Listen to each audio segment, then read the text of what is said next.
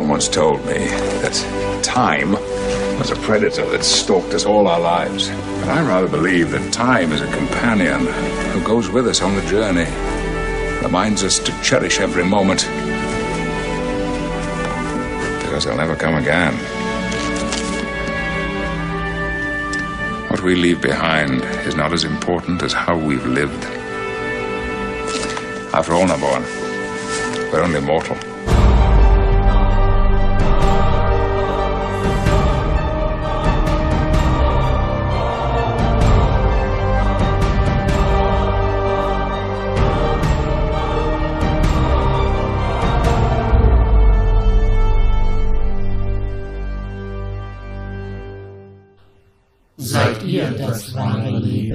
Nein, hier ist das uneheliche Kind von Jean-Luc Picard und Benjamin Sitzko und neben mir im Internet sitzt der Mann, bei dem sogar Diana dem Riker untreu wird. Gregor! Nicht nur sie. Hallo Raphael. Hey! Ja, wir haben heute wieder eine kleine Sonderfolge. Es geht mal nicht um Perry Roden. Wir haben heute wieder, ach scheiß drauf, ist auch Weltraumtag. Mhm. Denn vor gar nicht so langer Zeit habe ich ja im Sommer mit Gregor hier gesessen und wir haben uns über den Trailer von Picard unterhalten. Und heute besprechen wir die erste Se äh, Folge. Wir haben es ein wenig sacken lassen. Ich ein bisschen länger als Gregor. Ja, tatsächlich, tatsächlich. Zum Zeitpunkt jetzt der Aufnahme hast du es ja quasi schon 36 Stunden hinter dir. Ja, und ich habe es ein paar Mal hinter mir. Also ich, das ist tatsächlich noch der Punkt, der, der, der bei mir noch aussteht. Ich wollte es gleich hier nach nochmal machen. Nein, ich habe hab sie tatsächlich erst einmal gesehen, die Folge, gestern Abend. Ja, und wie ist erstmal dein erster grober Eindruck? Ja, es ist sehr positiv. ja, Wirklich bei sehr mir positiv. auch. Ich bei hab- mir auch. Ich habe ähm, ich hatte auch so ein bisschen Angst so und ich hatte, also mein Hype-Train hat die Woche, hat die letzte Woche gestartet. Ne? Bis dahin kam ich noch so ganz gut durch, aber seit letzte Woche ja irgendwie gefühlt zwei Milliarden Menschen außer uns das äh, in, in diesen Screenings gesehen haben, wo sie gleich die ersten drei Folgen gesehen haben, was ich jetzt auch verstehe, warum sie den drei Folgen gezeigt habe, haben. Mhm. Ähm, hab ich, ist bei mir der Hype-Train lo tro äh, Hype -Train losgegangen und dann hatte ich ja halt gestern am, am Release-Tag noch das Problem, dass ich den ganzen Tag halt warten musste, bis ich es abends gucken konnte und das war dann, oh, das war wirklich so und überall, weißt du, Twitter war voll. Twitter konnte ich schon, ich war schon froh, zwischendurch mal was über Eheprobleme lesen zu können. Ja, ich habe Also, mich so äh, zurückhalten ey. müssen. Ich wollte dich die ganze Zeit Ja, anschreiben und dich irgendwie so- anteasern. Es war so, es war so grausam. Es hat ka- die meisten in meinem Freundeskreis hatten es noch nicht gesehen. Es war brutal. Nur Nils war da. Ja, und ich hatte, ich hatte, ich hatte Gott sei Dank der, äh, der, den, den guten äh, Micha, den Nerdpunk, der hat ähnlich gelitten wie ich, der konnte es auch erst gestern Abend gucken. Das heißt, wir haben uns immer so gegenseitig Mutnachrichten zugeschickt, halte aus und so, ne? Aber er hatte noch, er hatte noch das Glück, dass er arbeiten war. Und ich saß hier und habe mich nicht mal wirklich auf Prime getraut. Weil ich gedacht habe, ey, ich weiß nicht, was ich erwartet habe, dass es dann einfach losgeht und dann kann man, dann in dem Moment fällt mir der Controller aus der Hand, geht kaputt, ich kann es nicht stoppen, weil ich wollte wirklich ernsthaft das mit, mit Christoph zusammen gucken, weil wir uns das halt mal vor zwei Jahren, so wie, weißt du, Schuljungen, ne, Mhm. Der. Sexpakt. Ja, genau, wir hatten den Picard-Pack, die erste Folge zusammen zu gucken. Und dann war das dann, der, der Tag gestern war wirklich so, egal wo ich aufgemacht habe. Äh, Ich bin ja nicht, ich bin normalerweise echt spoilerfrei. Mir, mir- mich stört das nicht. Ich lese auch bewusst Spoiler. Ich kann das, kann das alles gut ab. Aber tatsächlich hatte ich wirklich jetzt bei Picard, ich, hab, ich weiß noch nicht, wann ich mich das letzte Mal nur so dann in den letzten Metern so sehr auf etwas gefreut hatte wie das gestern, kann ich nicht sagen. Ich war wirklich wie ein, ein kleines Schulmädchen aufgeregt. und dann saßen wir da und haben wir auch zusammen auf den Knopf für Start gedrückt. Oh. Weißt du, also, so, so, haben den Knopf. Und dann dachte ich so, hoffentlich geht das nicht schief. Dann habe ich den Rest des Jahres bei Nerd und Krempel Spaß, weil, weil, er, weil er am Rumhaten ist. Aber tatsächlich ähm, hatte ich einen, einen sehr, sehr positiven Eindruck. Ich hab, äh, ach, wir, wir reden ja gleich noch drüber, aber ich kann vielleicht eine Sache sagen, die mir, da bin ich auf deine Meinung gespannt, die mir nicht gefallen hat. Um mal mit was Negativem anzufangen. Mhm. Ich kann mit dem Intro nix anfangen. Danke. Äh, da kommen wir gleich sehr ausführlich zu. Ja. Nein, jetzt bei mir einfach, ich äh, habe es ja schon kurz nach Mitternacht gesehen, nachdem ich vorher eingepennt bin und mir schlechte Filme angeguckt habe, damit ich halbwegs wach bleibe. Und äh, danach war auch nicht direkt schlafen und ich habe danach auch direkt den Picard-Gong geschlagen und auch ihm geschrieben, unserem lieben Gregor. Ja, ja, danke nochmal dafür. Ich, ich, äh, sei froh, ich wollte eigentlich noch ganz andere Sachen schreiben. ja, aber mir Ich wäre es fast lieber gewesen, du hättest geschrieben, ist scheiße. Ja. Dann hätte ich, dann hätte ich den Tag, ah komm, ach fuck it, wir haben es ja alle vermutet und so. Ja. Aber deine Nachricht war ja, äh, es ist Star Trek. Oder irgendwie sowas, oder? Warte mal kurz, ich schau mal nach. Ich, muss weiß auch mal, nicht ich muss mal, du hast auf jeden Fall irgend sowas geschrieben, wo ich sage, oh, wenn du da schon schreibst, ne? Du bist ja auch eher ein, ein, ein Kritiker neueren Werkes. Da dachte ich so, oh Mann, ich hasse ihn. Äh, kurz, wo haben wir es denn? Ähm, bam, bam, bam. Ach, ich hab's dir bei, bei auf dem anderen. Wir, wir schreiben auf zu vielen Plattformen, das ist Ach, problematisch. stimmt, ja, wir, wir müssen den, ach ja. Ja, warte, wo haben wir es Ah, denn? Ich werde einfach mit, äh, mit Musik das Ganze überbrücken. Hier, He-Man-Bilder habe ich dir geschickt. Äh, Haar-Night. Ah ja, so, ich gucke. Verdammt, ich muss noch eine Woche warten. Ah ja, genau. Und dann dachte ich mir, scheiße, ihm gefällt. Und danach hatte ich überlegt, ob ich dich sperre für den Rest des Tages. ne, aber ich hätte wirklich das, ich hätte einfach wirklich von allen sozialen Medienplattformen wegbleiben müssen. Weil da hat es sich tatsächlich gerecht, in 1000 Star Trek-Gruppen und so zu sein gestern. Ja. Und ich muss ganz ehrlich sagen, also ich bin ja, wie du schon sagtest, etwas ängstlich rangegangen. Also ich dachte schon so, ah, typisch Han Solo, I got a bad feeling about this. Mhm. Ganz ist es noch nicht weg, aber ich muss Ja. mal sagen, es hat gewusst zu gefallen. Es wurde natürlich immens die Nostalgiekeule geschwungen, Ja, aber ich muss sagen, so die Grund, die Grundthemen sind für mich drin. Es geht wieder um eine moralische Frage. Ja. Das ist das Kernthema. Die aktuelles Zeitgeschehen beinhaltet. Und die ganze Nostalgie wird in der Regel mit, äh, sogar zwei Fragen sind drin.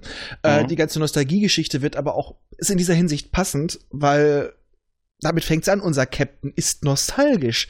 Der sehnt sich in die alte, einfache Zeit zurück irgendwie teilweise. ja auch. Ja. Ja. Er ist einer von uns. Er ist einer von uns. Jetzt können wir ihn besuchen. Hallo, Mr. Stewart. Wir sind einer von Ihnen. Was? ja, aber wie gesagt, du sagtest das Intro. Also ich muss mal sagen, der Score, also es kamen so Leute die Kommentare, oh, im Gegensatz zu Discovery hat der totalen Hook. Ich muss sagen, ich finde sogar den von Discovery besser, Ja. weil der bleibt eher im Ohr.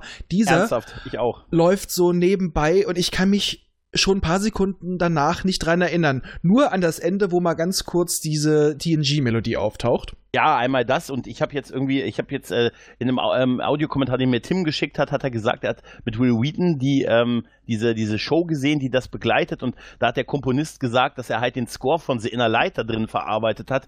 Erkenne ich null. Haben mir ehrlich auch gesagt. Leute erzählt. Ja, Äh, ich äh, kenne das null. am Ende taucht mal kurz diese Flöte auf. Aber Ja, das aber- war's auch. Also ich höre null Inner Light. Und Ja. die Optik, es ist einfach wirklich das Look and Feel von Discovery. Einfach äh, eine 0815 generisches Netflix-Intro Ja, also gefühlt. so ähnlich wie bei, ähm, na, wie hieß es noch? Ich musste immer dran denken an ähm, Daredevil. Ja, ich- stimmt, genau. Die haben da, Daredevil hat damit angefangen tatsächlich mit diesem mit diesem Stil von Intros, die die haben. Hm. So lange so lange ein langes Instrumentalstück mit so äh, Morphing, bewegenden so ein Mix aus Morphing, Computeranimation Nahaufnahmen. und Nahaufnahmen und und das äh, also ich muss sagen, ähm, das war tatsächlich so die erste kleine äh, also das, das, das ist gar nicht meins, das Intro. Aber tatsächlich kann ich dir sagen, auch aus den ersten Rückmeldungen, die ich auch von anderen jetzt gehört habe, das sehen viele so. Mhm.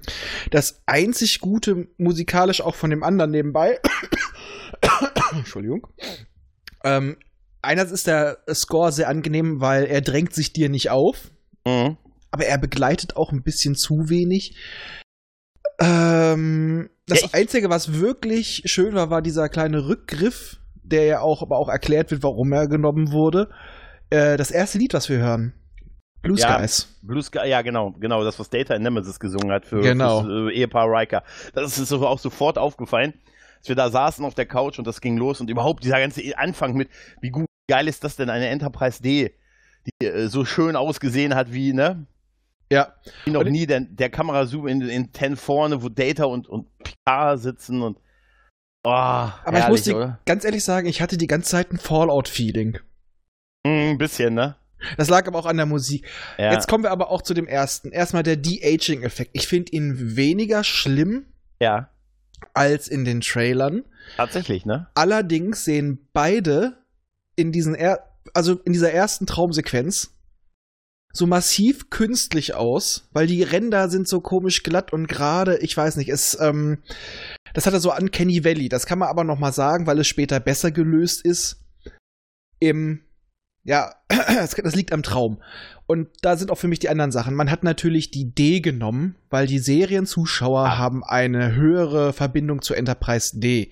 Ja, Und ich weiß- dürfen die ja auch die Ehe immer noch nicht im Fernsehen zeigen. Ja, das wurde ja erst letztens geregelt, ne? Mit den, mit den Rechten, mit ja. den Film- und den Serienrechten. Und die, die E ist ja nur in den Filmen aufgetaucht und die Produktion ist ja vorher schon gelaufen. Das dauert ja Zeit, auch die Special Effects. Deswegen wahrscheinlich auch richtig, nicht. dass es die Idee war, absolut. Die Mhm, Idee aber- ist das Schiff, was wir assoziieren. Genau, aber da passt dann halt die, ja, die First Contact Uniform nicht.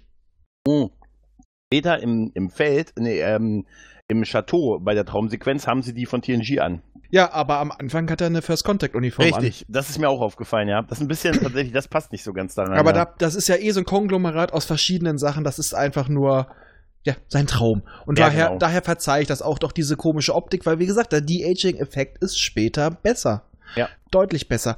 Und dann kommen wir auch schön dazu, was mir an der äh, Serie gut gefällt, optisch. Es gibt auch Sachen, die mir nicht gefallen, wie es gedreht wurde, aber das Pacing ist es etwas ruhiger, die Kamera bleibt bis auf den letzten, auf Ja. die letzten Szenen ruhig, stabil, Szenen werden etwas länger gehalten, also im Vergleich zu anderen. Es ist Ja. natürlich nicht so lang wie damals bei TNG, aber bei teureren Produktionen wird ja gerne ein bisschen mehr geschnitten und heutzutage es ist einfach äh, der Stil, der heutzutage läuft. Und ich muss sagen, ich fand das Chateau Picard wunder wunderschön. Ja. Ich wäre dort sofort eingezogen. Absolut. Und was ich gut fand, was viele kritisiert haben, das sieht nicht nach Star Trek aus. Das ist ein verficktes altes Chateau, dass er da nicht überall irgendwelche Bedienpanel mit LKs drauf gemacht hat. Ja. Äh, der Mann hat da seine Freizeit und daher fand ich das schön, das passte Ah. zu Picard. Das ist so wie heute, äh, wenn du heute in der Burg bist, hängen da ja auch nie überall Tablets an den Wänden. Nee, aber ich Also, fand, ich fand, es ne? passt zu ihm. Ja, es passt komplett zu ihm. Er hat ja auch, es ist einfach auch so ein, so ein Bruch auch mit dem, dass er mit seinem Leben bis dahin abgeschlossen hat. Wir haben ja schon mal drüber geredet, dass er anscheinend es in der Zukunft immer so ist, wenn du von deinem aktiven Dienst zurücktrittst, landest du in alten Berghütten, ne, ohne Technik oder anscheinend auf sowas. Und irgendwo kann man es auch verstehen. Das ist ein visueller Bruch mit dem alten Leben, oder? Ja, er hat sich wieder auch, wie soll ich sagen, er ist ja quasi der, erstmal kann ich mal sagen, so ein bisschen das Schuldgefühl, dass etwas noch das, Ja. ja. das Erbe seiner Familie weiterführt. Ja. Erstmal dann der Bruch mit seinem Leben mit der Föderation, was ja später auch noch mit einem schönen Kniff erklärt wird, wie ich finde.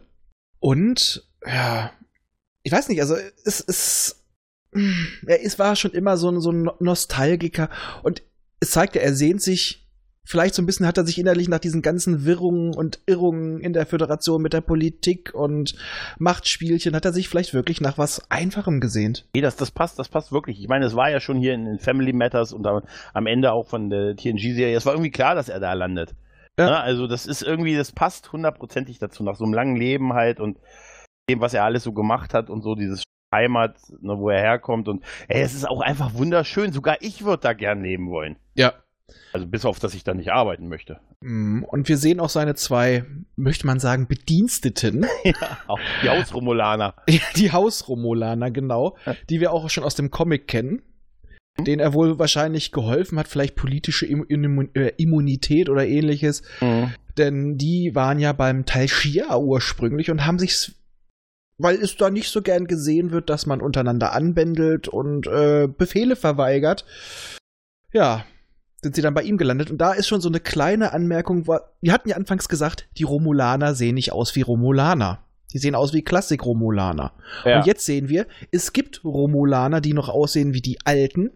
Und es gibt Romulaner mit den Stirnwülsten, was ja damit irgendwann mal in Universe erklärt wurde, dass die Rasse langsam mutiert, also dass sie sich immer mehr von den Vulkaniern verändert. Mhm.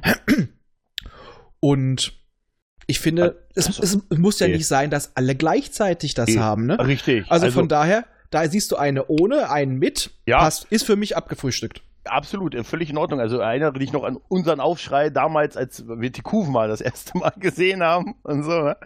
Also das ist das hier, was sie da gemacht haben, ist, ist wirklich Evolution. Ich sag mal, als mein erster Aufschrei, als ich nach äh, Toss erste Mal einen Klingonen im Film mit Stirnwülsten gesehen habe.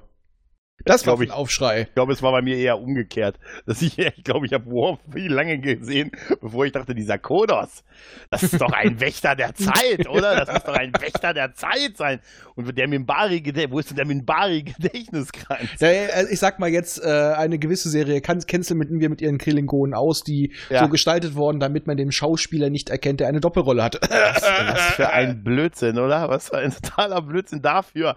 Das ist übrigens etwas, was ich bei der Serie, bei P also was uns Discovery ja gelehrt hat, sie bauen irgend so was auf, sowas wie halt, wer ist Vox, was eh keine Sau interessiert hat, oder der Rote Engel und ziehen es dann die ganze Staffel und lösen das mit einer Idee, lösen das so auf, wie alles von Anfang an vermutet haben. Und das Schöne fand ich bei Picard jetzt schon in der ersten Folge, dass sie offen, dass sie das eigentlich schon in der ersten Folge äh, zumindest scheinbar aufgelöst haben, was dahinter steckt. Ja, sie haben direkt mit den Erwartungen gespielt. Ja. Ich weiß noch, ja. wir hatten ja damals die Theorie, mein Gott, Picards Tochter. Ich habe ja. mir auch tatsächlich äh, Bewertungen auf Amazon angeguckt und eine hat sich beschwert, dass es natürlich Picards Tochter ist. Dachte ich, hat er das geguckt? Ähm, aber es gab ja vorher schon Stimmen, dass das Lal sein sollte, weil mhm. sie so aussieht. Und das, finde ich, haben sie hier in der Hinsicht auch geschickt gemacht, weil, ja, mein Gott, wir reden jetzt darüber und wer äh, ein Problem damit hat, dass wir spoilern, macht ja. aus und guckt. Und wieso genau. habt ihr es noch nicht geguckt? Ja, genau. Es, was, wer, wer, hört sich denn Podcast zu etwas an, was er noch nicht geguckt hat? Okay, ich, ich mach das auch, ja. aber, aber ich beschwere mich auch nicht darüber, dass ja, ich genau. werde. Jedenfalls, es passt, dass sie auch so aussieht, also sehr ähnlich ist, oder vom Look her, ja. wie Lal, weil sie nach einem Bild geschaffen wurde, was Data gemalt hat, das den Namen trägt Tochter. Er hat mhm. ja damals nach seinen, nachdem er äh, die Traumentwicklung da gehabt hat, hat er angefangen zu malen. Und dass er natürlich dann irgendwo seine Tochter auch gemalt hat oder etwas, was ihr sehr ähnlich sieht, oder seine ja. Wunschtochter. Und daher fand ich das passend. Ja, ich, fand, ich fand's schön. Es hat, es hat natürlich auch erstmal wieder total unseren Nostalgienerv gekitzelt, aber ja. es war schön so einiges andere auch halten. Ich meine, ja. jeder hat einen Earl Grey bekommen, ob er wollte oder nicht. Ne? Entkoffeiniert. Entkoffeiniert, um nochmal auf das Alter vielleicht auch ein bisschen anzuspielen. Er hat ja eben Schlafenprobleme, das haben wir, das haben wir ja gelernt. Nein, mit Eigentlich, dem Aufwachen. Mit dem Aufwachen, ja, auch schön, ne? ja, dann, ja, ist, er, dann ist, ist, er, wieder in der realen Welt und. Hm. Ja, ja, und diese, äh, auf jeden Fall haben wir auch schon abgefrühstückt, dass wir Data halt nicht zurückbekommen in Form von, er hat es doch irgendwie überlegt, sondern es ist auch, ist auch kein Holodeck, was im Nachhinein auch ein bisschen cheesy gewirkt hätte, wenn er damit auf dem Holodeck mit Data gespielt hätte irgendwie. Ähm, sondern es sind halt Träume. Ne? Ja. Und ich muss ganz ehrlich sagen, bei dieser ähm, Sequenz, wo die im Chateau waren, wo er das zweite Mal aufgewacht ist und er sieht da Data dieses Bild malen, was wir auch im Trailer gesehen haben, und wo, wo der Pinsel übergeben wird und wo die beiden in diesen Uniformen, ich will, ich will mal Classic-Uniformen sagen, aber Classic-TNG-Uniformen da stehen und gerade es gibt da so einen Shot. Die zweiten die, TNG. Genau, genau, wo, wo die Kamera so ein bisschen weiter weg ist, wo du die Gesichter nicht siehst, also das Eltern, Alter noch nicht so, sondern die, du siehst sie nur in dem, in dem Feld unter dem Baum stehen in den Uniformen. Oh, ah, ja. oh wirklich, da habe ich, also, oh, da habe ich das, das würde ich als Gemälde an der Wand haben wollen. Und es ist einfach schön fotografiert, die Serie. Ja. Die ist wunderbar. Und es gab da ja auch schon wieder böse Stimmen. Uniformen sehen aus wie schlechtes Cosplay. Ja, sie sehen nicht gut aus und manches Cosplay sieht besser aus. Aber wenn man sich die TNG mal auf Blu-ray anguckt, die Uniformen sehen teilweise so scheiße aus. Ja, der, der Schnitt, ne? Und, die und der, der, dieser Gürtel am, am Pullover und so, ne? Was, was später dann war. Das Picard-Manöver, es gibt's nicht ohne Grund. Ja, ja, ja, das ist, äh, ja, wie geil es auch Data mal übernommen hat, als er, als er dann das Kommando hatte, dass er sich das auch ja. runtergezogen hat. Ja, definitiv. Aber ich finde, die, ganz ehrlich, das hat mich alles überhaupt nicht gestört. Also nee, hat's nicht. auch nicht. Ich habe es tatsächlich als eine, irgendwie als eine Weiterentwicklung gefunden. Ich habe mich einfach so, weißt du, ich hatte da die ganze Folge das Gefühl, ich bin wieder zu Hause, aber irgendwas stimmt nicht. Ja. Also es, ne, es ist nicht die Welt, wie ich dachte, wie ich sie quasi vor 20 Jahren verlasse, was ja, was ja, weil sie ja auch in Echtzeit sich so weiterentwickelt hat. Ne? Richtig. Nemesis 18 Jahre her jetzt, äh, das 20 Jahre später. Also es ist, du hast das Gefühl, nach Hause zu kommen, aber irgendwas ist doch gar nicht in Ordnung. Und Picard ist ja auch anders geworden. Manche haben auch gesagt, ja. früher war er so, so distanziert und grumpy und später ist er so lieb, nett und freundlich, ist mehr so fürsorglich. Äh, das finde ich konsequent, weil er hat ja auch in der letzten Folge ähm, All Good Things, mhm. als er sich dann zu seiner Crew gewagt hat, zum Pokerspielen ja. und auch in den späteren Filmen war er schon deutlich näher oder auch schon vorher. Ich sag nur der Picard Day, wo Will diese Picard-Puppe macht und seinen kleinen, seine kleinen Witzchen davon, äh, damit spielt. Picard ist immer mehr väterlich geworden und nachdem er ja nicht mehr das Kommando hatte und äh, der distanzierte Kapitän oder später Admiral sein musste, ist er jetzt einfach mal auch mal Privatmensch. Ja, natürlich. Und, und ganz ehrlich, ich finde es einfach schön, dass das Ende von TNG war diese epische Szene mit der Himmel ist das Limit und dieses Pokerspiel, dieses legendäre. Ja. Dass es mit dem Pokerspiel, äh, zumindest mit zwei der Charakteren aus der Zeit auch wieder beginnt. Doch fantastisch, oder? Ich möchte nicht, dass dieses Spiel endet. Ja. Und ich ganz ehrlich, und da habe ich gesagt, ich auch nicht. ja. Ich hätte diese Szene gerne noch länger gesehen und ich hätte, ich möchte nicht, dass sie endet war da, obwohl ich, äh, ich fand gefühlt, muss ich sagen, dass Szene vorne, so von der Innenkulisse, was wir gesehen haben, ein bisschen anders aussah, als es damals war. Oder irre ich mich da? Ich würde auch mal sagen, einfach aus einem anderen Winkel. Ja, okay. Aber ähm, ich, ist einfach ein schöner Schnitt, so dieses Ende von äh, TNG, von gestern, heute, morgen, übermorgen zu, zu jetzt. äh, Oh, das ist, das ist toll. Das war großartig und dieses, ja, wie du schon gesagt hast, ich möchte nicht, dass es endet. Ja, es, es ist toll.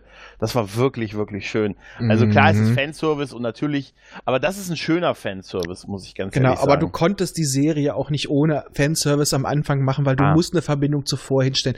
Und es geht um seine Entwicklung. Es geht ja in diesem Fall wirklich um die Figur Picard. Ja. Und diese ganzen Steine auf seinem Weg haben ihn ja geformt. Es geht jetzt ja halt nicht um das um ein Schiff, was auf Reisen geht. Es geht um einen Kapitän, der auf Reisen geht, Ja. ein Mann. Und auch eine tolle Möglichkeit, die ein schöner Kniff, um die Geschichte kurz zusammenzufassen und seinen Stand, war dieses Interview. ja, großartig. Hast du sie erkannt, wer die Dame war, die das Interview geführt hat? Also die Schauspielerin? Sie kam mir so bekannt vor. Ich dachte die immer, Frau von Deacon Palmer in King of Queens gewesen. Wir haben es gestern live in der Aufnahme von Norton Campbell gegoogelt. Stimmt. Ja, ich habe die ganze Zeit saß ich da, dachte mir, wer ist das? Die kommt mir total bekannt vor. Und es ist tatsächlich, äh, ich habe jetzt den Namen nicht präsent, aber sie ist die Frau von Deacon aus King of Queens. ja, ich habe erst an äh, Angel und Firefly gedacht. Ah, d- das war genau, die Assoziation hatte ich auch zuerst, aber die hatte ich kürzlich in einer ähnlich in einer, in einer neueren Produktion gesehen und ich wusste, dass die ein bisschen anders aussieht. Und ähm, es ist tatsächlich äh, die gute Frau von Deacon. Cool. Aber dieses Interview ist halt die beste Art gewesen, ähm, uns die 20 Jahre zu erklären, was passiert ist.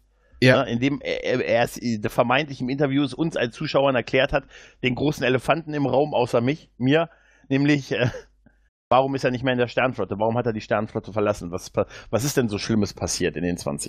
Ja, und es ging halt nicht nur um das mit den Romulanern, was wir alle gedacht haben. Das, das war so nebenbei, ne? Aber auch so ein ganz großer Grund war für ihn auch und so ein schmerzhafter Punkt war die Geschichte mit den Androiden, die die Sternflotte wohl produziert hat und die dann äh, den, ja, den Mars abgefackelt haben, der wohl immer noch brennt und äh, die größte Schiffswerft der Föderation. Utopia Planitia. Genau, und wo, wo sie dann gesagt haben, Androiden zu bauen wird, ist jetzt verboten. Und da gab es auch schon so ein paar Stimmen, die sagen, das passt nicht zur Föderation. Doch. Ich finde, das passt genau. Sie haben damals versucht, mehrere Datas zu bauen. Dass das passieren wird, haben wir uns alle gedacht. Ja. Ja, es ist auch dieses Verhalten. Die, die Föderation, also vor allem die Sternflotte, war nie nur gut. Wir erinnern Ja. uns allein schon, wie gesagt, sie haben ja auch ne? ja, die Batmirals, nicht nur die Batmirals. Es ging ja generell von der Spitze aus, dass auch ähm, ja, dass Data ja gezwungen werden sollte, eigentlich das zu machen. Wir hatten sehr, sehr fragwürdige Entscheidungen während des Kriegs gegen die Gründer. Ich sag nur der Aufstand, ne? ja, ja. Und das war ja nicht immer nur Einzelpersonen, die das abgesegnet haben. Also von Ja. daher, äh, Aber das, also dieses Interview ist halt, äh, wie gesagt, wir spoilern ja, ne? Also das ist ja, Mhm. ist ja nun mal so. Äh, da wird ja gesagt, dass es diese größte Rettungsaktion, also als diese Supernova kam ähm, und Romulus drohte zu zerstören, ist die größte Rettungsmission, ähm, er, er sollte sie kommandieren als Admiral, ne? also nicht mehr Captain des Schiffs, sondern er sollte die größte Rettungsmission mit Tausenden von Schiffen kommandieren, um die Romulaner quasi umzusiedeln. Ähm, und am Ende hat man aber dann doch nicht geholfen. ja. Und ähm, er, sie vergleicht das ja mit, ähm, dass das ja, ist ja sowas Beeindruckendes gewesen wie der Bau der Pyramiden, wo ich dachte, nee, also das fände ich eine ganze Zivilisation umsiedeln. Das hätte ich als spektakulärer als der Bau der Pyramiden gefunden. Und dann gibt es ja diesen, diesen Dankkirchen-Vergleich von Picard und sie reagiert ja nicht drauf. Ne? Und er wirft ihr das ja auch vor, dass sie geschichtlich einfach keine Ahnung hat. Und sagt ja dann, das ist nicht mehr die Föderation gewesen, weil sie haben sich dazu dann entschlossen, nicht zu helfen. Ja. Und sie haben sich nicht geholfen und sie haben sie, äh, ja, und das war nicht mehr die Föderation und deshalb hat er sie verlassen. Und ich muss ganz ehrlich sagen, ich habe die Szene erst leider einmal gesehen, deshalb musst du mir jetzt mal helfen. Gibt es einen Zusammenhang zwischen Androidenaufstand und dem Nicht-Helfen bei den Romulanern oder ist das nur zufällig zusammen erzählt worden? Da habe ich jetzt auch nichts zu gesehen. Könnte ich mir vorstellen, dass sie dadurch vielleicht geschwächt waren. Aber ich habe auch noch keine direkte Kausalität da drin gefunden. Also jedenfalls keine von denen. Ich habe mir zwar ein paar gedacht, aber da wurde nichts gesagt. Nee. Ich, hatte, ich hatte erst im ersten Moment gedacht, aufgrund dieses Angriffs der Androiden haben sie dann am Ende doch nicht den Romulanern mhm. geholfen. Aber was hätte das eine mit dem anderen zwingend zu gehabt? Äh, zu wenig Schiffe, weil in äh. Utopia Planetia ja, okay. mussten ja die Schiffe, das ist die größte Werft. Ja, okay, gut. Aber okay. es war wohl auch so, dass die das nicht wollten in vielen Punkten. Vielleicht hat sie das auch dann in, in dem Interview auch nur gemacht, um ihn noch ein bisschen mehr aus der Reserve zu locken, weil sie hat ja gemerkt, wenn so lang, bald sie emotionale Themen anpackt, er wollte darüber nicht sprechen, hat das ja. doch getan. Sie musste ihn nur reizen. Und ich fand, sie saß da immer sehr überlegen, so nach dem Motto, ja, komm, komm. So wie ich es mir auch vorstellen würde, dass das jemand macht. Ja, und er wollte ja offensichtlich nicht. Also er hat sich ja mehr überreden lassen, dieses ähm, und ähm, das Interview zu führen und er wirkte auch so unglücklich, wo er in diesem Anzug da stand, vor dem Spiegel. Ne? ja. Da wirkte er, da dachte ich mir, da hat er wirklich sehr klein gewirkt, ne? Ja. Der Captain, oder? Also Picard halt. Da hat er wirklich, aber ich muss auch sagen, ich hatte, ich habe noch, ich bin noch mal gespannt, wie sich dieses Verhältnis mit seinem Haus, äh, mit seinem Haus mit seinen Hauselfen, ah, sein Hauselfen, ja, es liegt so nahe diesen Vergleich ähm, äh, entwickelt, weil da habe ich die, ähm, ich habe das Comic nicht gelesen, deshalb fand ich das sehr interessant, was du vorhin gesagt hast mit dem Tai Shia Background und dass er sie gehol ihm geholfen hat und so, das passt auch. Ich bin aber gespannt, wie sich diese Entwicklung, wie sich das fortsetzt, weil da haben, hat gerade, hat, haben die beiden sehr so naja, so, ja, der tattrige alte Mann und äh, ne, wir bringen dich mal wieder auf Weg oder ne, oder wir sind Freunde. Sei, sei doch, sei doch der Captain, der du für uns immer warst. Man könnte sagen, auch ein bisschen wie Familienmitglieder, so die Jüngeren, ja. die den Älteren. Ja. Er hat ja keine Familie, also von daher, die er vielleicht aus Dankbarkeit und naja, er war ja sonst einsam. Also ich sag mal, für mich hat sich das nicht so widersprochen. Das wirkt auch nicht so wirklich wie Bedienstete. Die haben sich bei ihm einige schon rausgenommen. Ja, ja. Sondern ja, eher ja. so nach dem Motto, nicht wir tun was für ihn, sondern wir unterstützen den alten Mann. Richtig, genau, ja. So, dass der Gavin Jordi da irgendwie, irgendwie im Keller äh, die Technik macht. Die Haustechnik, ne? Captain. Der blinde nicht, wie, Hausmeister. Ich weiß nicht, wie lange ich die, wie lange ich die Maschine hier unten noch zusammenhalten kann. ja, der blinde Hausmeister hat doch wie, was. Wie, wie, wie fandst du denn Nummer eins? Den Hund? Ja. Ich muss sagen, ich finde diese Hunde leider pothässlich. Ja, das ist, also sind sie nicht die größten Gewinner. Aber wie fandst du denn, äh, hast du dich, hast du deinen Frieden damit gemacht, dass er Nummer eins genannt wird? Ja, und ich freue mich schon darauf, wenn Nummer 1 auf Nummer 1 trifft. und die geil, also ich, ich, wette mit dir, es kommt so eine Szene, wo er Nummer 1 sagt und beide gucken. Ja. Weißt du, das, das muss kommen. Also ich kann mir vorstellen, dass in, der, in den nächsten Folgen, bevor sie wirklich losfliegen, äh, wir wissen ja, er besucht Will und Troy und deren Tochter. Und ja. dass er dann den Hund da quasi in Pflege gibt. Ja, wie heißt er denn? Nummer eins. Und dann zieht äh, Riker nur so die Augenbraue hoch. Mhm. So wird es aber werden. Also der Hund, den Hund wird er nicht mitnehmen äh, äh auf irgendwelche Weltraumabenteuer und, und das glaube ich nicht. Und ich glaube auch, dass der Hund wahrscheinlich bei Riker, bei, der, bei den Rikers landet. Aber wir wissen ja, der Hund ist eigentlich Michael Burnham und hat ein Phaser-Halsband. Reißt doch nicht. Reißt doch nicht. Ich muss dir ganz ehrlich sagen, also wir gehen ja jetzt nicht die, die Folge, äh, das machen andere, ne? Wir brauchen ja. die, glaube ich, nicht Bild für Bild durchzugehen. Aber Nein. dann gibt es ja noch, ähm, also die, die, die vermeintliche Tochter von, von Data, die gute, äh, wie ich, äh, Ui, Dai, Dai. Du meinst Dai, Dash. Dai, Dai, ich kann es nicht aussprechen. Dash. Schon an. Ja, da haben sie ja auch diesen Twist gemacht mit, dass es dann zwei gibt. Wie passend. Wenn du die eine, die erstmal Hilfe braucht, ne, dann doch tötest. Mhm da gibt's noch, auf dem Hund taucht noch die Zwillingsschwester Da auf. ist doch ein anderer Skywalker. Ja, ich muss immer, ich muss da immer denken an diesen, diesen furchtbaren Film, ähm, Bier, Bierfest auch das, das ist auch so ein Partyfilm und da stirbt dann einer äh, von der Crew und auf einmal taucht sein Zwillingsbruder auf in der nächsten Szene, der auch offensichtlich von demselben Schauspieler natürlich gespielt wird und der dann auch so genannt werden möchte und es soll bitte keinen Unterschied geben. Er möchte genauso behandelt werden wie sein Bruder mhm. und äh, so dass kein Unterschied da ist, in, um ihn zu ehren. Du, da kenne ich noch weißt eine du? andere Serie, die das macht. Babylon 5. Ja, ja. Kosch. Ah. Oh. Nennen ja. Sie mich Kosch. Ja, ja. Ja, wie soll ich sie nennen, wenn sie, wenn äh, die anderen nicht da sind? Kosch. Kosch. Ja, aber wenn wir unter uns sind. Kosch. Naja, auf jeden Fall ist das, ähm, wird ja gejagt, dann, also erst ist ja so, ne, Studentin, weiter geht's ja aufs Daystrom-Institut, ah, Daystrom, ne, allein schon, ah, ne.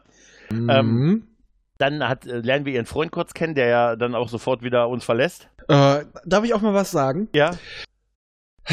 Ich habe mich wieder an, die, äh, an dieser Vermenschlichung von außerirdischen ähm, Auswüchsen aufgeregt. Der Typ ist ein Alien. Mhm.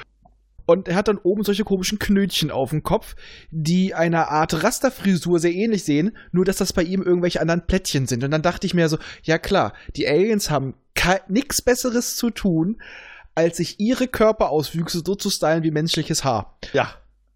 Das ist so eine Kleinigkeit, aber die regt mich in solchen Filmen immer auf. Ja, das ist, ich fand auch, ja, es sind so, so, so, so ja, das stimmt schon. Das ist schon, das ist schon richtig. Das ist so wie Transformers, die immer, Men also Roboter, die Menschen imitieren. Aber obwohl sie offensichtlich Roboter sind. Ich, ich befinde mich direkt unter den Testikeln des Feindes, ja? Ja, An die das Szene erinnern wir uns alle. Total furchtbar. Naja, auf jeden Fall ist sie dann, sie wird ja dann mehrfach, wie wir dann später erfahren, von diesen Romulaner-Einheiten angegriffen. Ne, Sind ja die, die sehen aus wie die Männer in Schwarz mit Motorradhelm. Also ich musste irgendwie dran denken an die Death Trooper aus Rogue One. Tatsächlich, ne? Hm. Ja, ich auch. Ich auch. Und als dann später bei dem zweiten Angriff herauskommt, dass es halt Romulaner sind, habe ich mich gefragt, warum kann der denn Gift spucken? Ja, da dachte ich auch so, okay, ist das vielleicht das Äquivalent zur Zyankali-Kapsel oder sowas? Ich dachte doch erst, es ist nur Blut, weil es grün war. Ja, grün, das habe ich auch gedacht. Und dann ist es halt, hat es diesen Säureeffekt. Weißt du, weißt du, warum das war? Nee. Weil er ein Alien ist. ähm, ja. Okay.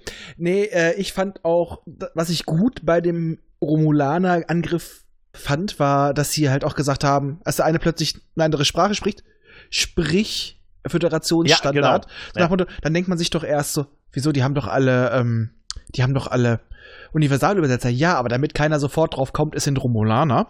Ja, genau. falls es jemand äh, belauscht. Was ich dämlich fand, es ist wieder eine Waffe, die sich falten muss. Ja, Äh, in diesem Fall, so ein paar Sachen kann ich es verstehen, in diesem Fall fand ich es doof. Also es hat einfach null gepasst. Und wenn du die am Halfter hast, so, so fett war die Waffe nicht. Wenn du sowas, so ein dickes Ding hast, du kennst ja wie bei Mass Effect, dass die sich ja auch auseinanderziehen. Ja, aber nicht bei so einer kleinen Knifte.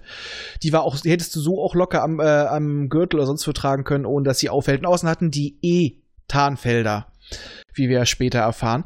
Und, aber sie hatten wieder die Kämpferregel, äh, um den Gegner herumstehen und jeder äh, nur einzeln angreifen. ja, ja. Und was ich dachte, als der Satz kam, mach, äh, ja, was war das nochmal, mach sie unschädlich oder sowas? Aktiviert. Ja, macht Ja, sie unschädlich durch das Überziehen des, des Sackes. Genau, und Da dachte ich so, wie bei einem Ja, Kanarienvogel. wenn es dunkel ist, schläft er ein. Aber ich reagiere ähnlich, muss ich tatsächlich sagen. Und dann wird, geht er erstmal zurück. Ja. Okay, es war Zeitlupe, aber wieso geht er zurück? Um erstmal richtig groß auszuholen mit der Hand. Äh, Äh, ganz ehrlich, die hätte auch damit kürzerer, Zeit hatte. Ja, ja, hat auch aus kürzerer Distanz K.O. schlagen. Und dann ging so der Moment los, dachte ich so, okay, wir haben wieder einen Krach-Magar-Fall. Hm. Ja. Aber es war nicht so schlimm. war auch schön gefilmt. Es Mhm. war einfach so, die Kamera war ein bisschen weiter weg. Du hast einfach wirklich eine gute Kampfchoreografie gesehen. Richtig. Und keine Kampfchoreografie, die einfach nur gut aussieht, weil sie es durch Schnitte und äh, im Prinzip äh, äh, kaschiert haben, wie es bei anderen Serien der Fall ist. Sondern die haben einfach die totale draufgehalten. Ja, okay, die konnten durch den Sack jetzt auch jemand reinstecken, Ja. der das wirklich kann. Das musste ich auch, da habe ich gesagt. Aber ehrlich gesagt, ich, dann ist es gar keine dumme Idee, oder? Ja. Eben. Ich muss auch mal direkt sagen, es wurde schon von vielen beschwert, die Drehbücher sind löchrig und hier und, und die Technik, das ergibt auch nicht Sinn, wenn man sie näher beleuchtet. Guckt euch mal ganz groß ohne Nostalgiefilter die alten TNG-Folgen an. Die sind auch teilweise löchrig hoch 10, aber sie machen Spaß. Ja, natürlich, klar. Und es muss ja nicht, es muss ja nicht immer äh, Kunstkino und hochstehende Literatur sein. Und auch ein Satz, der immer kam, es ist kein TNG. Richtig, es ist nicht TNG. Ihr habt's erkannt. Ja, Es ist Picard. Aber absolut. Ja. zu ihr noch, wir erfahren ja später noch im Verlauf, dass sie am Endeffekt ein, ähm, ich würde es mal sagen, einfach um auf Blade Runner zurückzugreifen, ein Replikant ist. Sie hat zwar ein positronisches Gehirn, Ja. aber äh, einen menschlichen Körper. Und da gab es die Sprüche, wieso kann sie dann plötzlich 30 Meter weit springen? Da sage ich mir, sie wird wohl auch nicht komplett äh, genau menschlich sein, Weil wenn positronisches Gehirn entdeckst du immer noch irgendwo, wenn, das, wenn du durchleuchtet wirst. Aber sie ist ja auch nicht in der Sternflotte, wo dann der Geheimdienst ist. Und wir kriegen ja schon mit mit ihrer Mutter, die dann plötzlich wusste, dass sie ja mit Picard, ne? Ja, ja, genau. Da schätze ich mal, die Mutter war genauso Teil eines Forschungsprojekts. ja, das die das geht mit gar- betreut haben. Und die werden, wenn sie da sowas im Geheimen aufziehen, dann haben sie auch Leute, die sie decken, die sie einschleusen können. Die hat Ja. ja eine, die hat ja eine künstliche Vergangenheit gekriegt. Da kriegen die auch Ärzte, die ihr bescheinigen, dass sie ein Mensch ist. Ja, natürlich. Und die haben ja auch ähm, allein schon dieser ganze Hinweis mit, ähm, äh, wo sie von, sie von ihrer Kindheit, von ihren Kindheitserinnerungen erzählt und, und Picard sagt, bewahr sie dir, das ist eine schöne Erinnerung und die kann dir auch keiner nehmen. Halt. äh, Ne? Also das, das, das, ja, das ist, das ist da schon ein bisschen plausibel, muss ich ganz Mhm. ehrlich sagen. Ein bisschen komisch war dieses, es reicht eine Proto, äh, eine Zelle eines, äh, eines positronischen Teiles, um eine Kopie irgendwie zu erstellen. Weil das, das ist natürlich ein bisschen hingebogen, wie sie es auch gemacht haben mit diesem, dass es zwei geben muss. Ne? genau. Also, seien wir mal ehrlich. Wir haben alle, als die dann, als sie explodiert ist auf dem Dach quasi, förmlich mit nach, unter diesem, nach dem zweiten Angriff der Romulaner auf diesem Dach ähm, und dann die Waffe explodiert und, und sie dann quasi auch von dieser säureartigen Sache, was der wohl Romulaner da ausgespeit hat, da und äh, da haben wir auch gedacht, ey, das kann doch nicht sein. Die haben die doch jetzt nicht nur in der ersten Fol in der ersten Folge dabei. Im Te- Teaser wirkt es ja, als geht es nur um sie. Und ähm, dann äh, erinnert man sich natürlich schnell an dieses sehr auffällige ähm, Heizkätzchen, äh, Kettchen, was erwähnt wurde. Halskätzchen. Kätzchen, halt mit der Halskette, mit diesen zwei Symbolen und so und dann ah, zwei, es werden, warum auch immer, das erklärt uns ja später die Wissenschaftlerin im Daystrom-Institut, die ja auch in der Serie eine der Hauptrollen spielen wird, äh, es, es, werden, es werden immer zwei hergestellt. Immer zu zweit sie sind. Immer, immer zu, ja genau, ein Meister und sein Schüler. Ne? Ja. Aber jetzt nochmal, um, um das Halskätzchen zu, darauf zurückzukommen, hätte ich gern. Ich hätte gern ein Halskätzchen. Aber diese Halskette, ähm, dass man da sofort drauf kommt, das ist das Zeichen für fraktales Klonen. Und wie geschockt sie ist, weil zwei Kreise ineinander greifen. Ein Ja. Schmuckstück mit so einem Anhänger, was ich bestimmt schon zigfach irgendwo bei diesen Straßenhändlern hier in Hannover gesehen habe. Ja. Aber sofort, oh mein Gott, das ist das Zeichen für fraktales Klonen. ja. Ja, Allerdings ja, fand ich den Charakter gar nicht schlecht, wie sie da auch saß und ich konnte so nachvollziehen. Ich Ja. wünschte, sie wären an meinem freien Tag gekommen. Ja, das war super, oder? Ja, es ist so, ja, das, das muss ich auch. Ja, also, äh, halt so eine, ja, anscheinend wieder eine, eine brillante Wissenschaftlerin und so. Und die, die, sie darf halt ihre Arbeit eigentlich ja nicht mehr machen. Das ist ja eigentlich das Frustrierendste, was dir passieren kann als Wissenschaftlerin halt, ne? Nur noch ja- theoretisch. Diese, ja, aber man, genau, nur theoretisch. Wir lernen da ja, wir lernen da ja auch diesen Raum kennen, wo die früher die And- Androiden da gebaut haben und, oder, und dann gesagt, und jetzt ist hier nur noch, ne, nur noch graue Theorie.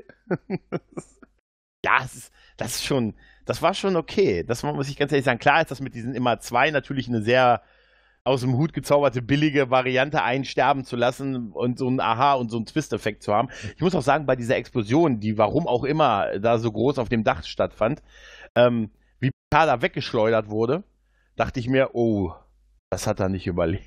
Also, aber er wacht dann im Chateau auf. Das ist das Witzige. Er wacht im Chateau auf und man sagt die Polizei. Ja. Polizei? Die Polizei? Der Begriff hört sich komisch, hört sich einfach falsch an. Im, der Sicherheitsdienst oder irgendwie so Ja. die Polizei.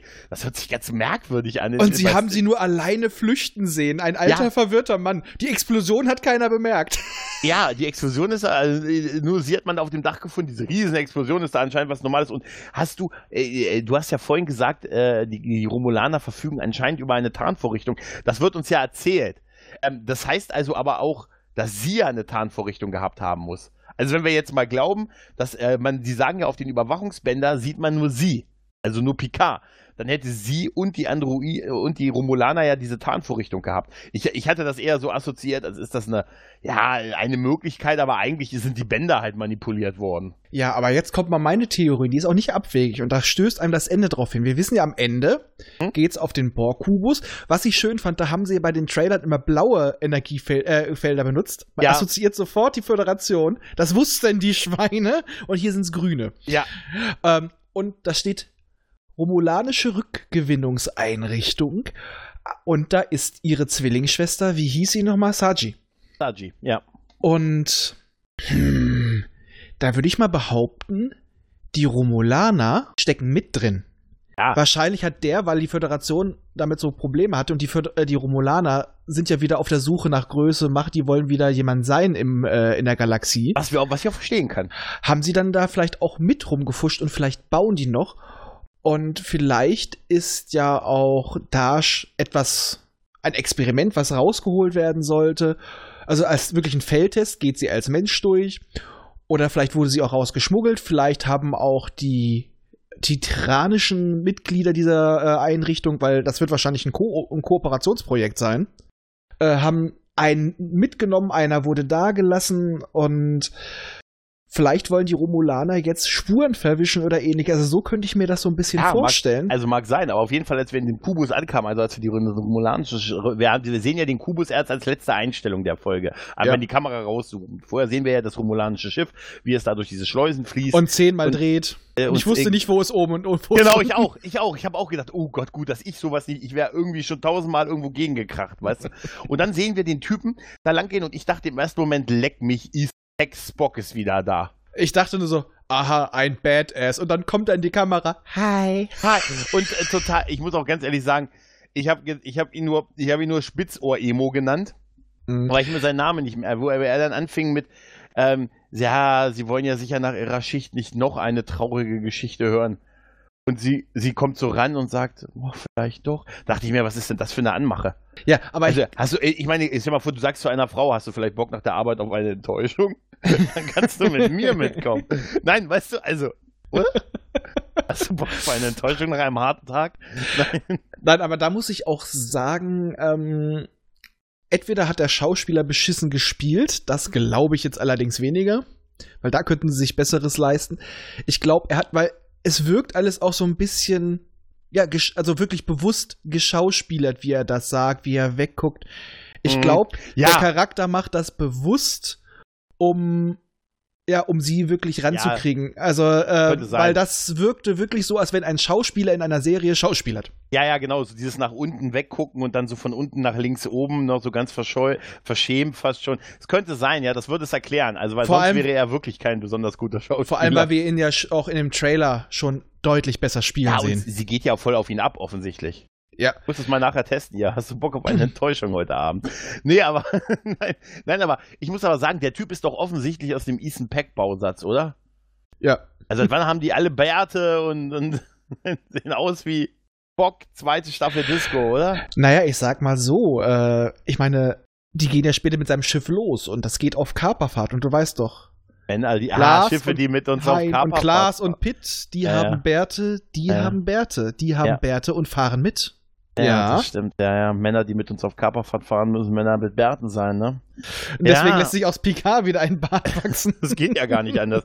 Absolut, es geht nicht anders. Aber weißt du, was ich auch, äh, ich muss aber sagen, ich fand diese letzte Szene, die fand ich so ein bisschen merkwürdig und klar, der, der, ich weiß nicht, ich habe irgendwie so gedacht, ja, das, das liegt aber auch daran, die, weißt du, die Folge war so eine alte Länge, 42 Minuten.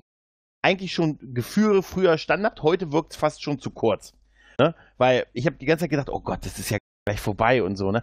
Und ich kann jetzt auch verstehen, warum sie drei Folgen bei diesem Test, bei diesem Preview-Screening gezeigt haben, weil ich finde auch, sie hätten wenigstens zwei Folgen zeigen müssen, also oder sollen, weil, weil das ist natürlich jetzt noch ein bisschen wenig irgendwie, so 42 Folgen, von 10 gut, 10 Prozent, aber trotzdem, ich, oh, ich hätte so gern zwei Folgen gestern gesehen, als nur eine halt. Ich hätte Mhm. noch drei genommen, wenn es sein muss, aber ähm, Da muss das man sagen- äh, früher waren, ich hätte gern wirklich einen Pilotfilm mal wieder gerne gehabt, muss Ja. ich sagen. Aber da muss ich auch sagen, die Folge, und das ist das, was man der Folge ankreiden kann, ist primär, wie nennt man es nochmal? Worldbuilding. Also es wird Ja. äh, Exposition. Exposition, ja. Und Captain ein bisschen Geschichte dabei. Ja.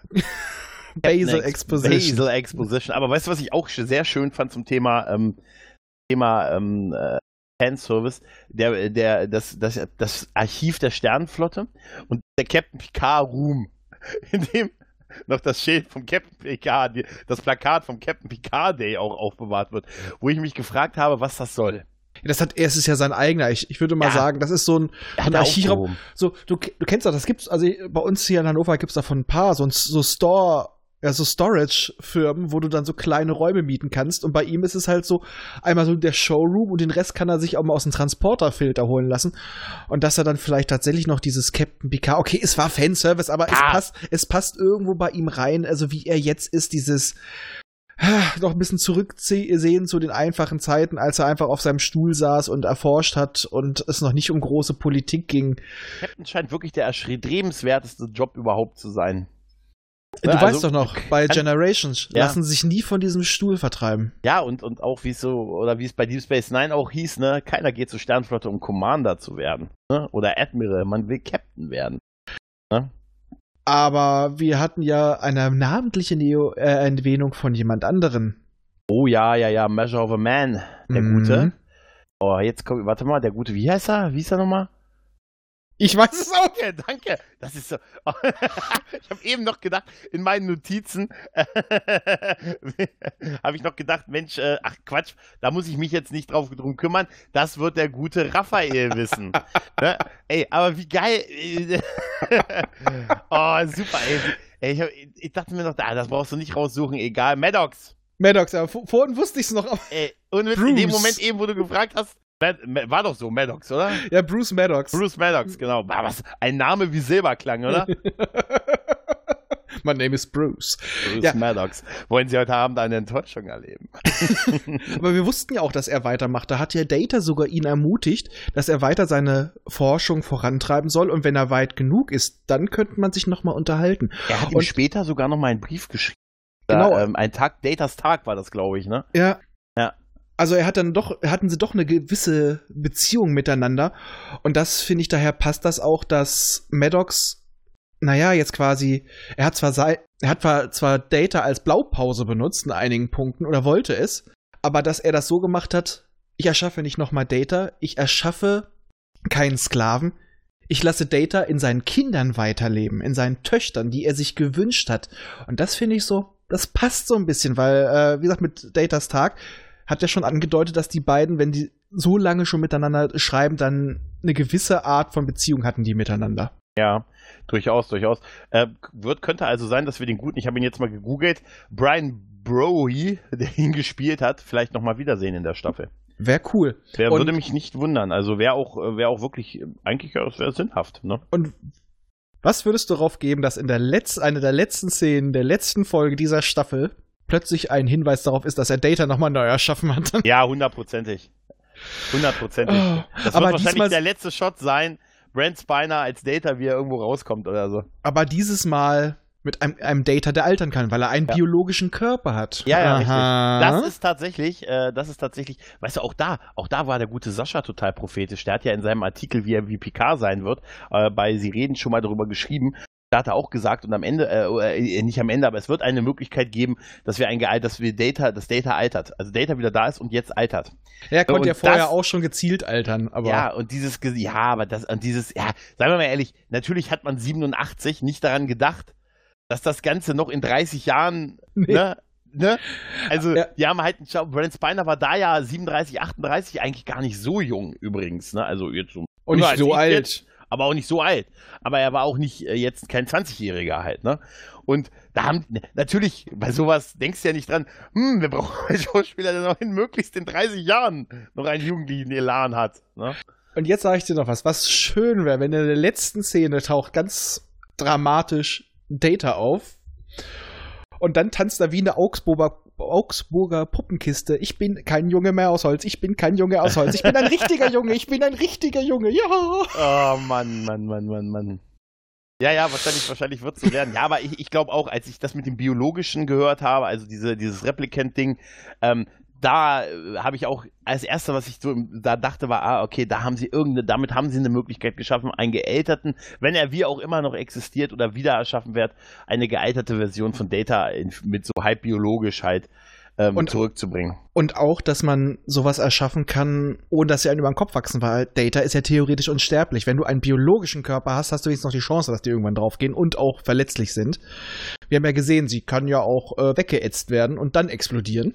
Ja, wie auch immer. Ich, wie gesagt, ich würde gerne wissen, seit wann spucken die denn? Es kann nur so sein, dass die Aliens sind aus Alien. Also, irgendwie macht das voll wenig Sinn, oder? Ja, oder er hat sich sowas implantieren lassen. Ich sag ja halt, sowas wie der Zyankali-Zahn bloß mit Spucken. Du erinnerst dich, hast du das Buch June gelesen? Nein. Da gibt es äh, der Verräter Dr. Yui, der vermeintlich die Atreiden an die Hakonnen verraten hat, implantiert Ach, allerdings dem Baron, der dem, äh, dem Herzog, der dem Baron vorgeführt werden soll, einen Giftzahn, den er, wenn er zerbeißt, stößt der Gift aus und das muss er ihnen entgegenhauchen. Vielleicht ist das sowas ähnliches auch. Ja, tatsächlich. Als, tatsächlich. Äh, ja, wie, wie hieß der nochmal, der Verräter? Dr. Yue. War der mit und den News unterwegs? Hui, Hui, Dr. Hui und den News. Ja, ein schlechter. Dö, dö, dö, dö.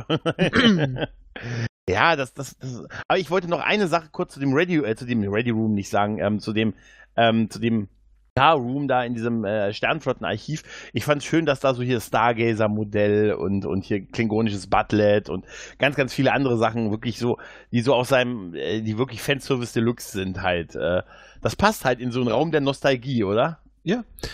ja. Und ich fand es auch sinnvoll, dass im Archiv ähm, Hologramme benutzt werden. Und dieses Sechs. Hologramm hatte zwar, war zwar irgendwo ein Programm, aber es hatte auch seine Eigenheiten. Also du hast ja gesehen, dass es manchmal auch so ein bisschen mit Picard gespielt hat, manchmal so ein bisschen geschmunzelt. Mhm. Also da würde ich jetzt halt auch gern sehen, wie es nach dem Doktor war, wie die dann zu Hologrammen stehen. Wahrscheinlich hat er einen Sonderstatus und dem Rest hat man sich gar nicht so weit entwickeln lassen. Aber das ist so etwas, das hat Voyager hinterlassen und daher finde ich das gar nicht mal so schlecht, dass das wirklich in Picard aufgegriffen wird.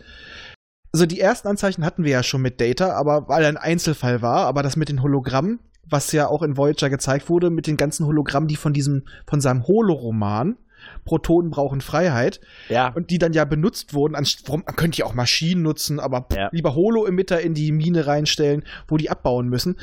Dass, ähm, das wird auch die, kommen. Wette ja, da, dass die, dass die Föderation oh, oder speziell die Sternflotte sich mit solchen Fragen befassen musste irgendwann. Und dass die das möglichst lange aufschiebt, war uns auch klar. Ja, natürlich, wie, es so in der Natur der Sache ist halt, ne? Ja, und ähm, äh, äh, es hieß doch schon, dass Robert Picardo für die zweite Staffel ähm, angefragt wurde oder zumindest sich selbst da irgendwie ähm, äh, angesprochen hat. Also hm, es, wäre, schön. es wäre total naheliegend. Apropos zweite Staffel, hast du die, hast du die Whoopi Goldberg-Szene gesehen, oder? Oh, oder? Mm. Also das Einzige, was mich gestört hat dabei war, abgesehen davon, dass das mit Sicherheit abgesprochen gewesen ist, ist, ähm, dass, er, dass er die Einladung von Alex Kurtzman übermittelt hat. Ja, ich muss aber auch sagen, dass Geinen, ob wir die wirklich brauchen. Also für äh, so einen Gastauftritt oder so. Ja. Also, also ich, ich, muss sagen, ja. storytechnisch, glaube ich, macht ein Auftritt von, ähm, von Robert Picardo, gerade mit dieser Holodeck-Geschichte, Hologramm-Geschichte durchaus mehr Sinn. Aber ich kann mir vorstellen, dass sie auch mit Geinen, der ja, die auch mit Picard eine, eine lange, äh, eine lange äh, Affäre, wollte ich jetzt schon sagen, eine lange Beziehung hinter sich hat, wer weiß, jetzt kommt's raus. Ähm, dass, das, dass man das sinnvoll in die Story einweben kann. Da bin ich mir, das kann ich mir gut vorstellen. Geinen ist eigentlich Michael Burnham, die viel zu weit zurückgereist oh. ist und deswegen äh, Alter. jetzt. Alter! Alter, sie hat sich irgendwann am, ey, Alter, stell dir mal vor, sie ist am Ende von Discovery, hat sie den nächsten Sprung in der menschlichen Evolution gemacht. Sie alleine aber natürlich nur. Und wurde zu Geinen. Und deswegen Alter. hat sie, und deswegen dann die prophetischen Worte von Q damals in TNG. Wissen Sie eigentlich, wen Sie sich da an Bord geholt haben? Die Frau ist gefährlich. Ja, weil sie ist Burnham. Ja. Hör auf, das zu sagen. Hör auf, sowas zu sagen, Raphael. Das darfst du nicht sagen. Ich sag es sogar dreimal. Geinen ist Burnen, Geinen ist Burnen, Geinen ist Burnen. Das wird das neue Candyman. Weißt du, was die Leute alle vom Spiegel sagen, bevor sie, äh, bevor sie feiern gehen? Oh Mann. Ach, toll. Äh, nee. Ja, gab es Dinge, äh, wo du, äh, die dir nicht so gefallen haben oder wo du, wo du ein Problem hattest mit? Das habe ich ja schon so ein bisschen angesprochen. Äh, ja, alles wissen. Lensflares.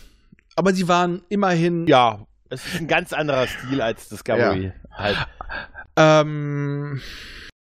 Aber auch kein also, TNG 2, ne? Nee, ich, das habe ich auch nicht erwartet. Ich bin ja. halt echt mit einer miserablen Einstellung rangegangen und konnte eigentlich nur positiv überrascht werden. Und ich hatte aber, ich hatte so ein wohliges Gefühl, ja, es, es war viel Nostalgie, aber in diesem Fall habe ich das Gefühl, dass die Nostalgie auch noch gut ja, verarbeitet werden kann, also dass sie auch äh, geschichtliche Relevanz hat. Was natürlich gleich wieder aufgemacht wird, ist ein, eventuell eine große Verschwörung, was gut werden kann, was sie allerdings auch echt in den Sand setzen können, wenn sie dann so ein ja, es ist schwer nach einer ersten Folge zu sagen, aber sie teasen schon an, es gibt was Großes und das kann schon so.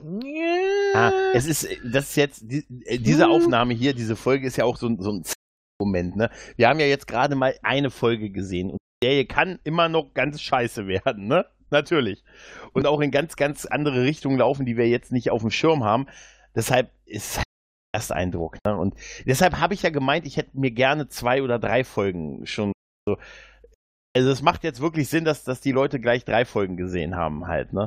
Hm, Und ja. ähm, ja, ich, vielleicht sitzen wir irgendwann in, in einem halben Jahr da und sagen, Mensch, nach der ersten Folge ging's bergab und so halt. Klar, hoffen wir es nicht, wollen wir es nicht, seien wir positiv. Ähm, wie, wie Weiland der Captain, seien wir die moralische Instanz in der Dunkelheit. Aber es ist halt, es fühlt sich irgendwie doch vieles richtig an. Aber natürlich sind noch sehr viele Fragen offen. Was aber auch klar ist, wenn man am Anfang der Staffel ist.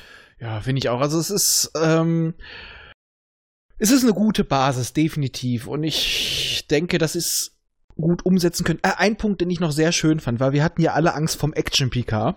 Äh, wie die beiden die Treppe hochgerannt sind und Ja. du siehst einfach, wie, Ja. er, wie er Seitenstechen kriegt und sie ihn hoch, äh, hochschiebt. Das Ja. fand ich grandios. Es wäre geil, wenn, äh, also ja, super. Das wäre, also wenn, wenn das mit Shatner gedreht worden wäre, ne, und jetzt eine Kirk-Serie wäre, wer hätte er bereits oben auf sie gewartet? Natürlich. Ja, natürlich. Und, und er hätte sich seinen Hintern digital verkleinern lassen. Ja, und er hätte auch so, es wäre extra ein Auto, ein historisches Auto hingestellt worden, damit er sich über die Motorhaube werfen kann. Oh ja. Nein, aber wie gesagt, ihr hört schon, wir sind positiv optimistisch und trotzdem nicht bar jedes Spottes über gewisse Rollen im Star Trek-Universum. Es wurde ja gesagt, es gibt eine Verbindung zu Discovery. Ich hoffe einfach nur, dass es die ist, dass sie vor künstlichen Intelligenzen nach äh, Cent wie hieß es nochmal? Ich hab's sogar schon verdrängt. Äh, Central, Sektion äh, 31, ja. Nein, äh, wie hieß nochmal diese Intelligen Intelligenz? Ähm, ich hab's tatsächlich vergessen. Ja, siehst du, so, Ich hab- so Ich hab's wirklich, äh, wie hieß denn? So nicht. verdammte Axt, ey. Irgendwas mit Z. Erst Maddox und jetzt da. Gut, Maddox, Maddox tut mir leid, dass ich Maddox vergessen habe, aber, aber äh, das gibt's doch nicht.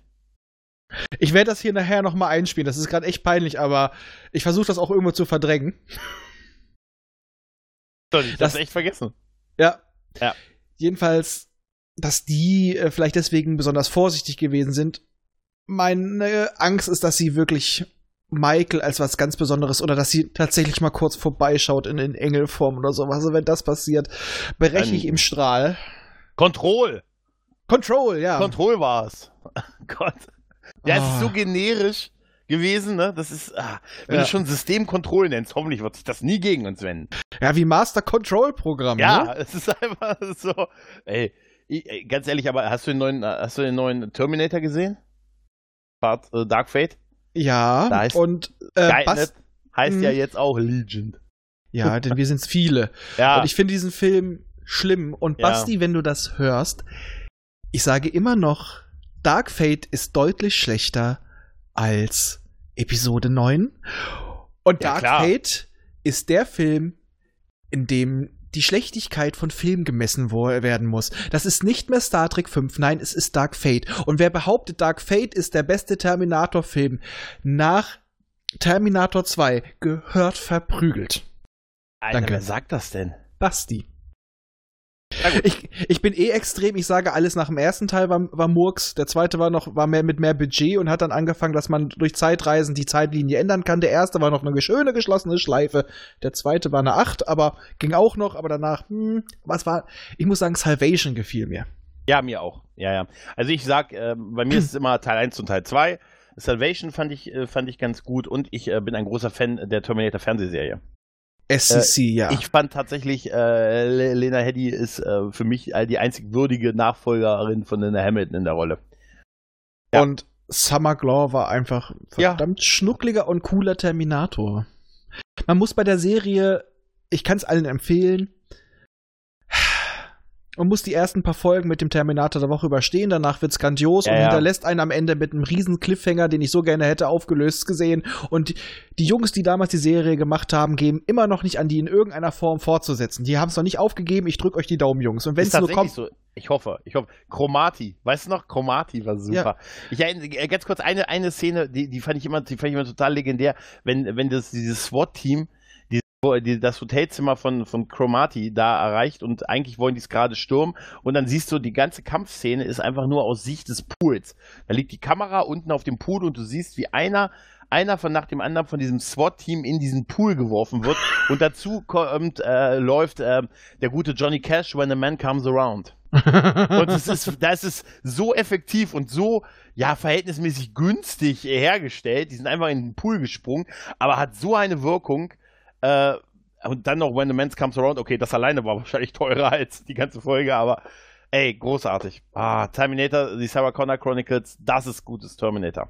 Ja, und das wird auch garantiert angesprochen, wenn äh, ich in knapp über einem knapp einem Jahr mit Nils und einem Gast, der noch geheim bleiben soll, äh, zum Abschluss unseres Themenjahres in Jules Verne's Erben über Terminator spreche. Da wird die Serie auch nicht ausgespart und Ui. die Szene nicht, die auch nicht. Die werde ich, glaube ich, dann deinen Dialog, äh, deinen Monolog hier einspielen. Bitte. Weil, ja, ja, es ist ja auch nah dran. Es geht wieder um künstliche, äh, künstliche Menschen, also von daher ist alles in Ordnung. Da geht der Weg hin, ja. Ja, genau. Und weil das ist der Weg. Äh, wir wünschen euch was. Macht's gut. Tschüss. Ciao.